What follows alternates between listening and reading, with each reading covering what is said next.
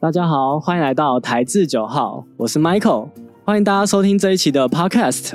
那我们这期呢，很荣幸呢，有邀请到一个特别的来宾，他是之前我们在酒吧一起工作的酒处，我们欢迎我们的轩轩。Hello，大家好，我是轩轩。轩轩的话，很荣幸这一次可以来邀请上我们的节目。好的，那我相信呢，大家都对酒醋这个行业呢有一些好奇。那我们这边呢，就来询问一下轩轩，关于一些酒醋会遇到的一些问题呢。酒醋通常会在什么样的工作场合工作呢？我们通常晚上的话都是跑餐厅啊，然后酒吧、夜店、酒店这样。那如果白天有接到的话，会是烟庄或卖场。哦，那平常都会穿些什么呢？我们工作的话都是穿该品牌的制服，比如说你今天卖的是这支酒，那它就会有一件专门为这支酒设计的制服。对，那酒醋通常是一个怎么样的一个行业呢？我相信大家都会非常的好奇。嗯，我个人认为它是一个 CP 值非常高的劳力活。因为他的时薪很高，而且工作时间非常短。对我个人来说的话，我觉得他属于钱多事少的工作。可以讲到底多贵吗？呃，它的行情通常会是落在四百到四百五。如果是烈酒的话，那我自己是从啤酒开始跑的，那时候大概十九岁吧，起薪一个小时是两百五。对，那如果说你经验有比较丰富一点的时候，其实督导是会帮你调薪，或者是说你的业绩量有到，然后他也觉得你很认真，他慢慢帮你把时薪拉上来。感觉是一个蛮需要经验跟社交技巧的一个工作。家人通常是怎么样看待这份工作呢？哦，因为我跟的是酒商，然后其实我们的福利啊制度也都很明确，然后公司有跟我们讲说上班是不能喝酒的，那这些东西家人全部都知道，所以他们其实不会到很排斥我跑酒宿。哇哦！像这样的一个行业，通常会遇到有一些奇怪的误解吗？会，就可能会有人认为说酒处应该要陪酒，然后或者是说会遇到一些客人问你说，那你不喝酒啊，怎么卖酒？可是感觉上酒处这个工作呢，跟陪酒的小姐有非常大的落差。对，有非常大的落差。就是陪酒小姐的话，他们可能就是就需要喝酒。那我们的话是不需要喝酒，但是我们的产品知识一定要记熟，因为我们要去知道客人可能说他有偏好说雪莉桶这样子，那我们就可以去找应对的商品跟他做推销。所以，我们酒的专业知识以及它的价位，我们都要记清楚。好的，轩轩这边的话也蛮好奇的，就是你在工作上有遇到什么特别开心的事情吗？其实蛮多的，主要的话就是像我们可能跑店家，然后店家会请我们吃东西啊，然后喝酒之类的，所以就是很开心。对，所以就每天都有免费的东西可以吃，这样也没有到每天啦，但是就是还蛮常有的，或者是有时候可能会认识一些新朋友，然后这感觉还蛮开心的。哦，那认识这么多人的情况之下，有什么会让你感到生气的事情吗？生气，在上班的时候生气的话，通常是客人有比较越矩的行为，可能说他手想要伸过来碰一下之类的。真的有这种人哦？真的有这种人，就是可能年纪比较偏大，中年叔叔阿伯那一类的，他手可能就会很想要。就是伸过来，然后碰一下，那当然我就会闪，可是我就会觉得很不尊重我，然后让我感到很不舒服。对，像这样的客人，他们有分可能哪些场比较容易遇到，或者哪些场比较不容易遇到吗？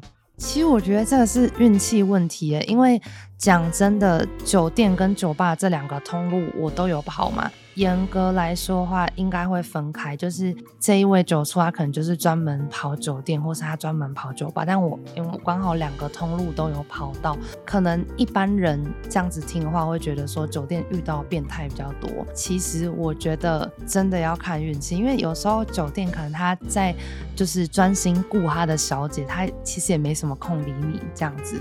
对他手就搂着旁边的小姐，他也不会来碰你，他可能还会觉得说哇，妹妹卖酒很辛苦，那我帮你捧场一罐，然后你赶快出去。所以按照这样的说法是，其实酒吧也很容易遇到太奇怪的客人。我觉得我个人最讨厌的是夜店。夜店对，因为夜店可能就会有一些外国人呐、然后是那种年纪偏大，然后他自己开一个包厢，然后他想要找女生进去的那一种，然后去推销的时候，我其实我我自己觉得在夜店遇到最多怪人。对把你当成旁边就是一起跳舞的那些女生。之类的，他可能就会觉得说，哎、那你喝一杯啊，还是什么之类。在夜店，我觉得最容易遇到这种。除了像这种会让你感到很生气的事情之外呢，你有什么你在担任酒处这个工作的时候有遇到比较难过的事情？有是在跑酒店的时候，就是如果我们跑酒店的话，其他的眉眉角角比较多，要要注意的事情很多。然后我们想要进包厢推销的话，其实是要经过重重难关。我们要先去观察这个包厢的动静，可能说它里面是玩的正嗨，还是在讨论工作的事情，又或者是说今天是来纯娱乐的。我们可能会先用这个方法去做判别，之后我们再去问干部姐姐哥哥，问说，哎，请问干部姐姐哥哥能不能让我们进这个包厢推销？就算我们今天已经获得了干部的同意，我们还是要看客人愿不愿意帮我们开酒。那假设我们今天很幸运的进到包厢去跟客人介绍，你还要考虑到他旁边的小姐 愿不愿意喝你们家的酒。其实我觉得小姐去阻挡的话，我我们会是最难推销的。哦，因为我这样有想到说，我以前在工作的时候，现场的服务人员其实也会去做一些推酒的动作。可是那个时候，我们就有所谓的业绩上的问题。毕竟以店家来讲呢，只要你有卖出酒，不管你今天卖的是什么东西，都算是一种业绩。可是对酒醋来讲不一样，他们必须要想办法卖出的是自家的产品，所以就会有时候会跟酒醋打架。你有遇到这类的困难吗？就是当然也会遇到，但我觉得这种东西是可以去沟通的。因为如果说是以公司的立场的话，公司当然会希望我们是以出售自家酒为优先，但是有时候也要考量到店家情况，可能说他们的香槟还有很多库存，因为这个东西是不能放太久的。觉得是去做一个互相体谅，那这样子你下次来的时候，人家也会很愿意帮你。如果说今天有适合的 table 是可以推你们家就，我相信服务神其实都会愿意帮忙。可是按照这样的想法去想的话呢，因为以客人的角度去想，会觉得说，如果今天酒处来，那他一定都只会推那个那个类型的产品。可是如果是外场的服务生来，可能比较可以达到他想要的需求，会遇到这样的问题吗？会，所以要跟现场服务生打好关系。我遇到的之前在工作的时候遇到酒处，人都还蛮好的，然后轩轩是我遇过最好的那一个。啊，回到我们前面的问题，那有什么会让你觉得很温窝心或很温暖的一些回忆？其实我觉得温暖的事情还蛮多的，就是可能都会受到就是店家的照顾啊，然后可能刚好人真的在不舒服的时候，他们其实也是会体谅你，然后让你可能去休息一下之类，或又或者是说他们会在还我还没有上班的时候，就先帮我推销我们家的酒，让我就是上点的时候就马上有业绩。我觉得这些事情都很温馨。哦，你我这样让我想到，我以前还在工作的时候，也很常做这件事情，而且我们很常会帮酒处刷一些分数。但我觉得就是一种互相啦，因为毕竟酒处来酒吧推销他们家的酒，其实也算是帮外场分担一些压力，因为毕竟一个人能做的事情有限。那今天突然有多一个人过来，然后。辅助我们，那我们就是尽量的互相这样子。这边再问到下一个问题，在这样的过程之中，你是否遇到一些可能比较雷的同事啊，或者是遇到什么奇怪的人啊，或者是一些奇怪的经验？呃，同事的部分的话，可能会就是跟上一个话题比较有相关性，就是一开始在做的时候，可能就会觉得说，哎，那服务生推了别人家的酒，这样我就没有业绩了，我可能就会觉得他有点偏雷。可其实做久之后，就会去知道说，可能他们有一些什么合约跟销量的问题，我觉得这些都是可以去体谅的。所以做到后面，其实我就比较不容易在工作上，就是可能会有负面情绪产生。嗯，可是这样会让我想到我一开始还是外场的时候，就我比较菜的时期，然后也有跟最早之前的酒醋们合作过，只是因为那个时候我还是太菜了，才刚接触酒吧这个行业，所以我那个时候会是以尽量把酒卖出去，就我比较不知道这种潜规则，因为前辈也不会告诉我。那我也是，可能是我把酒卖出去之后，然后酒处反应了，我才意识到有这件事情。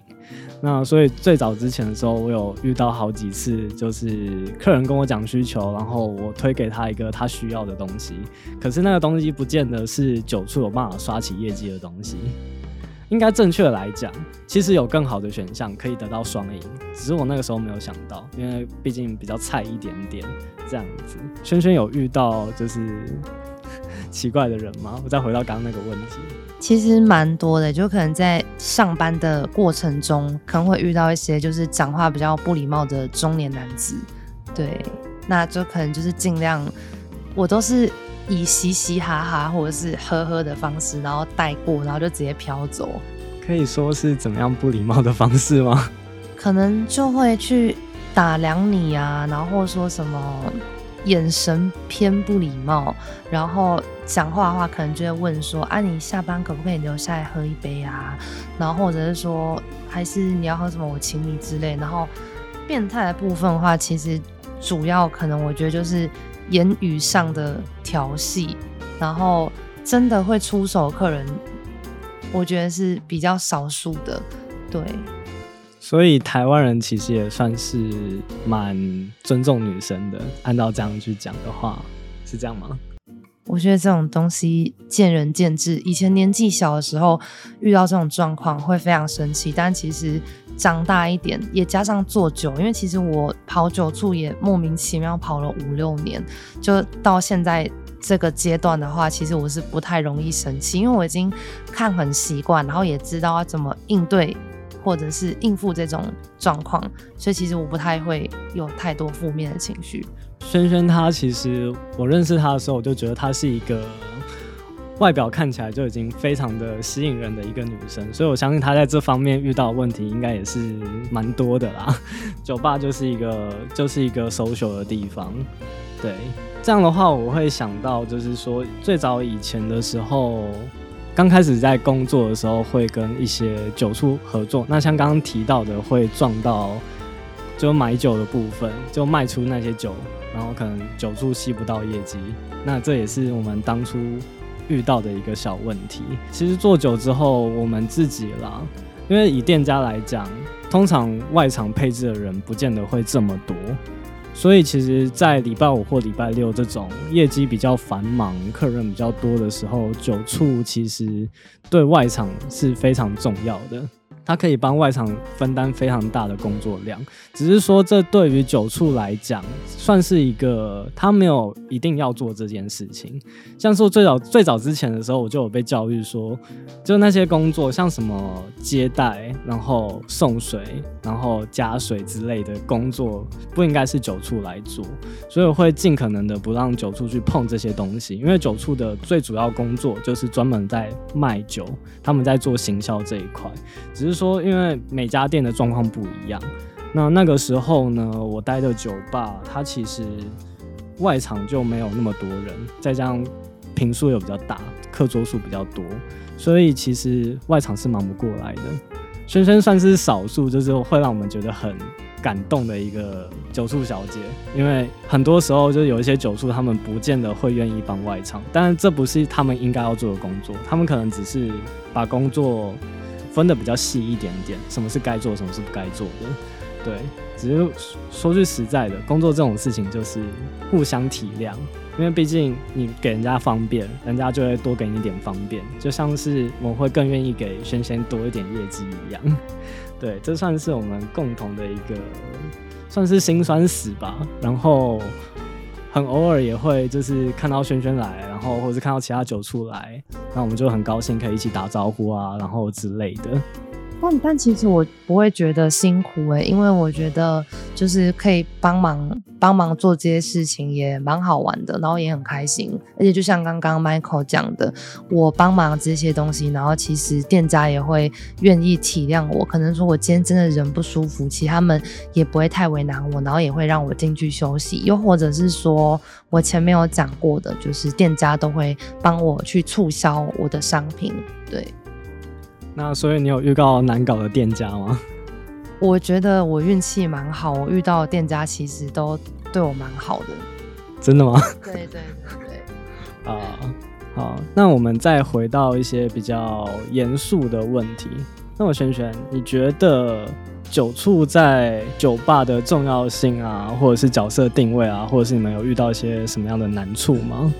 我个人认为，酒醋对于店家来说的话，它是厂商跟店家的一个沟通桥梁。然后，如果说今天这家店有派酒醋的话，其实是这个厂商他在展现说，哦，我有跟你要签一个量大合约的诚意。然后再来的话，酒醋对于店家第二个。重要性就是，如果当天有去促销的话，其实是会增加客人的购买意愿，又或者是说，我们可以去带动客人喝酒的那个氛围，在介绍的时候，然后甚至帮他们做周边服务啊。然后假设他们今天有开，比如说菌，那我们可以帮他就是在桌边调菌 tonic 这样子，然后先把气氛炒起来之后，其实他们喝开了，他们后续还是会再开瓶，又或者是说你。可能客人觉得你很有个人特色，那蛮喜欢你这个酒醋，那他也会因为你的个人关系，然后可能帮你存个两瓶下来，就是为了帮你做业绩。那这个行为其实是可以提升店家的营业额，然后把它既有的库存消掉。对，那我们酒处去店家目的其实就是帮公司消库存。通常酒处会有业绩的压力吗？酒醋会不会有业绩压力这个问题的话，我把它分成烈酒跟啤酒好。啤酒基本上都是发包给行销公司，所以它其实不太会有业绩奖金，也不会有业绩问题。那列酒的话，其实我们是有业绩奖金的。那当然说，如果卖的有达标甚至超标的话，其实我们是会按照 KPI 去做分成。那像现在的情况，毕竟比较特殊一点，尤其是像这一两年来，因为疫情的关系，影响到非常大。尤其是今年，今年真的是上天开了一个很大很大的玩笑吗？可能有些人不是这么想的。我觉得在这样的情况底下，影响到非常的多，例如像是酒吧有很大的影响。那相对来讲，跟它息息相关的酒醋。这份工作也是有很大的影响。那就像是我们在前几集的时候有提到疫情底下对酒吧的影响。那有兴趣的朋友也可以看看我的前几集的 podcast，有专门讲到这一块。但我这边还是可以简单讲一下。我个人觉得在疫情底下对酒吧的影响其实算是非常巨大，像是能不能开起来就是一件很重要的事情。像是在在酒吧的世界里面，也有分成餐酒馆跟纯酒吧。那像是我之前待的店，它就是一个纯酒吧。那它的好处就是我可以不卖任何的餐点，我今天就是以纯粹的酒水为主。可是说像是餐酒馆的话，他们就是主要是否餐，他们就是卖餐比较多。但是他们的好处就是在这这样的疫情底下呢，他如果今天要开业，他可以用餐厅的名义开业。然后酒样也可以卖，因为毕竟是因为内用已经开放了嘛。那现在已经进入了二级，那有可能状况再好一点点，一切都会恢复正常，希望如此啊。这边我再问一下轩轩，对酒处的工作有什么样的影响吗？其实我个人觉得影响蛮大的，而且不只是短期。因为如果我们就短期来看的话，酒吧没有办法开业，那我们酒处一样是没有班可以上的，那我们也是处于休息的状态。那就算未来酒吧恢复营业了，但是中间停业这段期间，他们是需要再重建，因为会有可能会有负债问题。假设说我这边是有店租问题，我也不可能说我因为疫情期间我不营业，那我的店租就停。止去缴费嘛，对不对？当然还有一些人事成本，可能说员工的部分。那等他这些东西，疫情就算真的结束了，这些东西慢慢上轨道，班量其实是会没有以前多的。因为疫情期间其实倒了很多，可能说餐厅啊，或者是说酒吧有一些不敌租金的压力，所以收起来。对酒醋的影响来说，就是我们可以跑的点变少了。对，因为我们是需要等待这个负债去恢复，我们才有办法恢复到像以前那样的班量。讲到这边，我就会想到这段时间了，我有时候我也是有听到很多的咖啡厅。他们也是遇到类似的问题。现在的情况，咖啡厅已经可以营业了。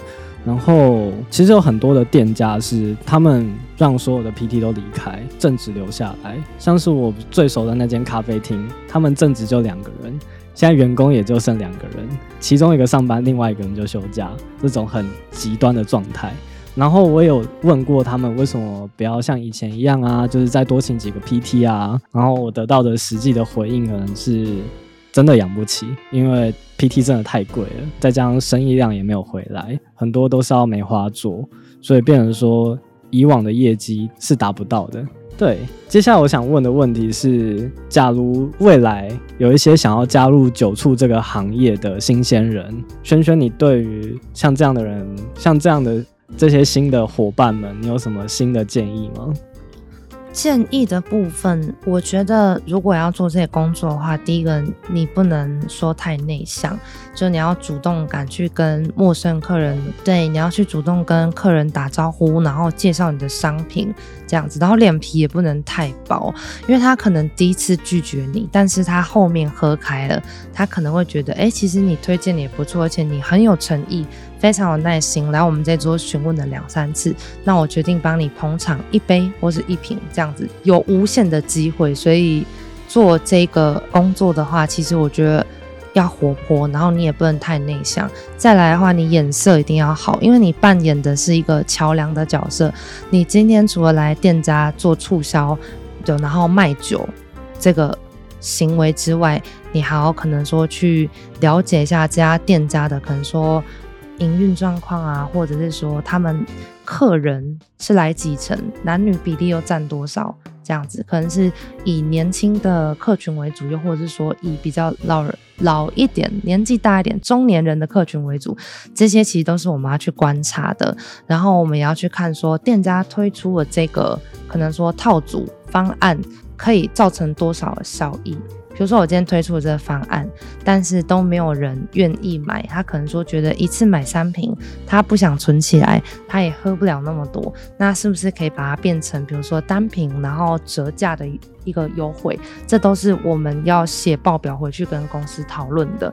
所以其实我们要注意的东西蛮多，然后颜色也要很好，因为你要知道说，哎，什么时候是适合你去讲话，跟适合你去问这些问题，因为其实。排酒处的话，都会排巅峰时段嘛，可能说周五、周六这种大家就是放假想要出来喝一杯放松的情况下，所以我们颜色要好一点，知道什么时候该讲什么话，该做什么事情。听起来也是，其实重点就是不要太紧张。虽然是会在很忙的时候叫你过来，可是基本上放宽心，然后活泼的去面对人群。然后不要有太多压力，也不要想着业绩，反正就是做好自己的本分。其实听起来应该就是这样子而已，没有那么多复杂的东西。反正就是去了之后做你该做的，然后放松。再加上我觉得酒吧这个地方，应该说这个环境，它其实其实是一个比较轻松的地方啦。那它不是像说某些像。中餐厅啊，或者是热炒店，它的压力很大，然后翻桌率很高，步调紧凑。对，步调紧凑。所以其实酒吧很多像客人就是来放松的，那他当然也会希望现场服务的人员不要太紧张，然后也是慢慢来，所以步调非常的慢。所以基本上开心才是最重要的。好，那我们这一集的访谈就差不多到这一边。那一样呢，我们 Podcast 也会。尽量每周更新。那我们的下一集就是我们的最后一集了。之后我们会尽量的早点规划第二季要怎么发展。那基本上不会拖太久。那希望可以给大家更好的体验。希望大家可以持续的关注我们的 Instagram 跟我们的 YouTube 频道。那一样我们会尽可能的更新新的影片。希望大家可以持续的关注。这里是台字九号，我们下次再见。拜拜。拜拜。